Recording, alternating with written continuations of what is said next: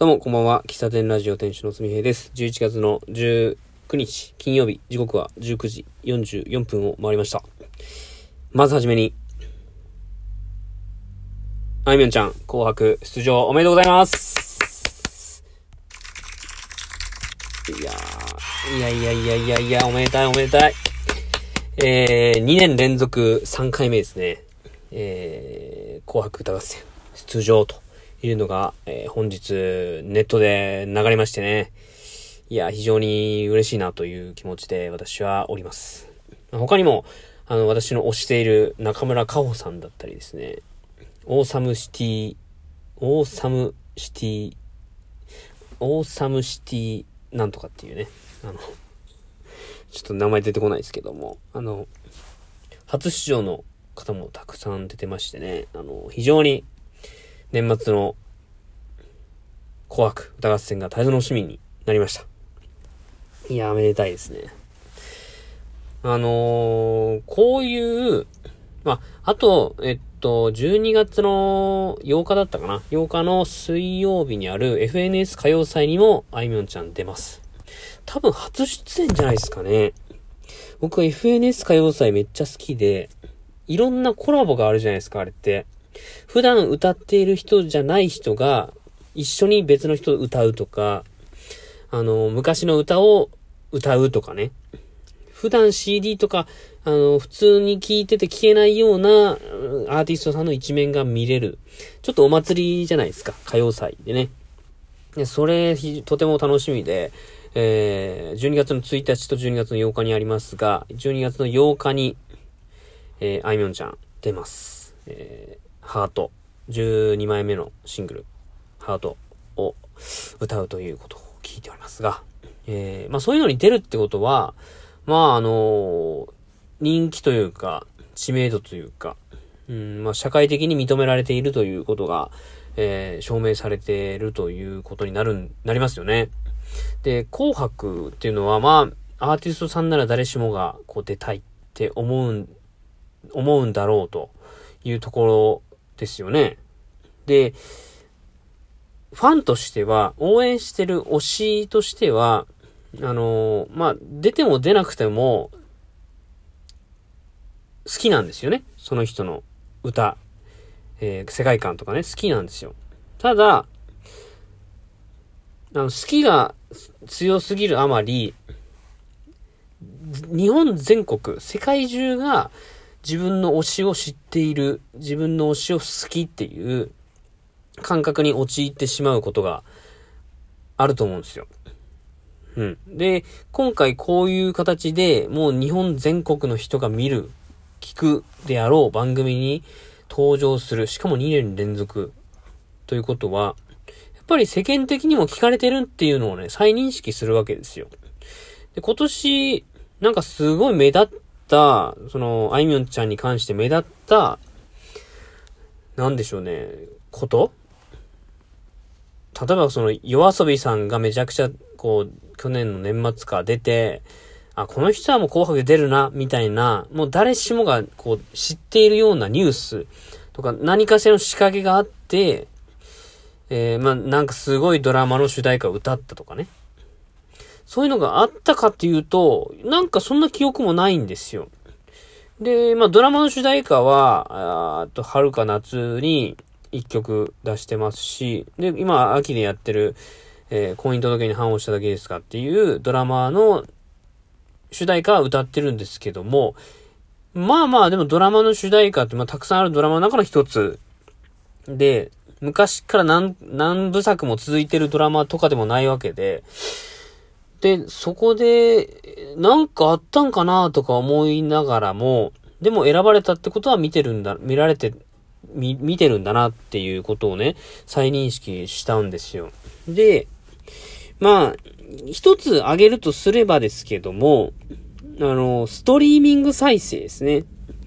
あの、今、オフライン、なんでしょうね、CD とかレコードを買って聞くっていう人圧倒的に減って、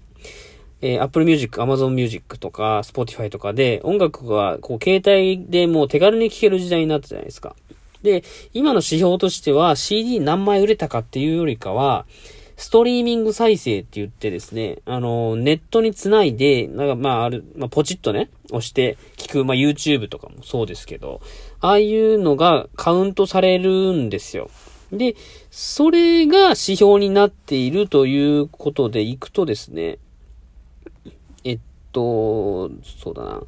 なんかちょっと調べたんですけども、えっとですね、ストリーミング再生ですね。ストリーミング再生で、あの、ずいぶん前から、そのマリーゴールドがめちゃくちゃ聞かれてるっていうのは、まあ、たびたび毎年、えー、何億回再生突破ってのはなるんですけども、えー、これ11月の、3日のビルボードの、えー、ニュースチャンネルですかね、ビルボードの記事読んでますけども、えー、去年2020年の9月に出した裸の頃、これが、ビルボードジャパンチャートにおけるストリーミング再生、再生回数3億回。1年でですよ。1年で3億回。あとは、マリーゴールドに関して言うと、累計再生回数4億回ですよ。やばいね、これ。まあ、ここに、まあ、あの、夜遊びとか、オフィシャルヒゲダンディズムとか、キングヌーとか、ユーリとか、そういう、あの、著名なアーティストさんも入ってくるわけなんですけども、本当にこう、ストリーミング再生時代の、こう、本当に時流に乗ってる方やな、というのをね、感じるわけですよ。僕は普段、そんなにこう、目立って聞いてないんで、目立って聞いてないというか、そ、そこまで、えー、めっちゃ聞いてるぞっていうか、まあ普通に聞いてるわけなんですけども、聞いているにもかかわらず、こんだけの方がど、こんだけの回数聞かれてるってことは、やっぱすごい。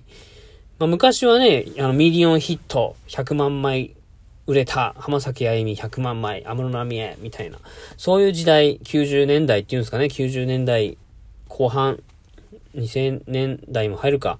2000年代ですね、2000年代前半の2010年ぐらいまでかな。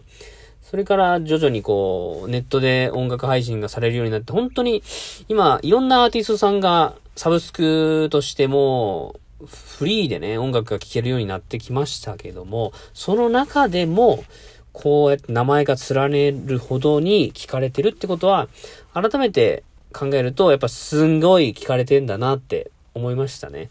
あの、ただ単に推し、推しっていうだけじゃなく、こう、いろんな方にやっぱ聞かれてる。あいみょんって聞けば、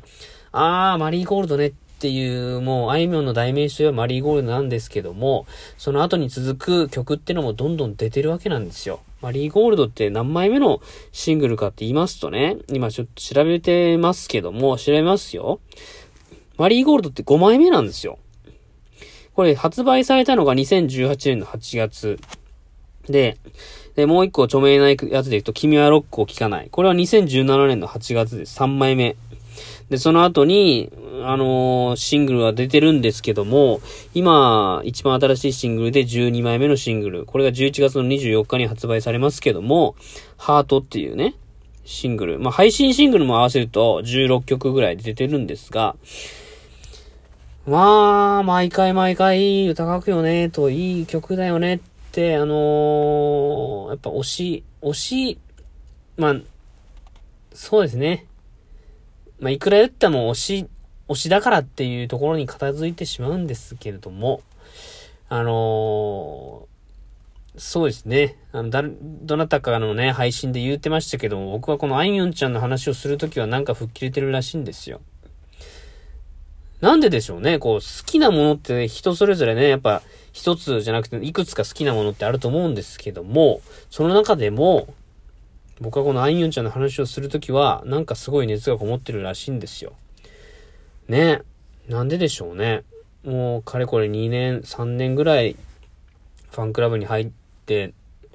いつの間にかそんなになってしまいましたね。びっくりですけども。びっくりですね。うん。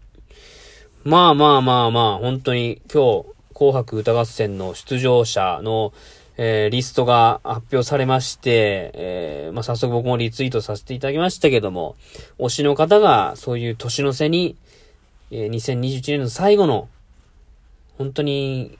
年越す、本当に何、何時間、何分前の番組に出てるっていうのは本当にすごいことやなと。で、2022年、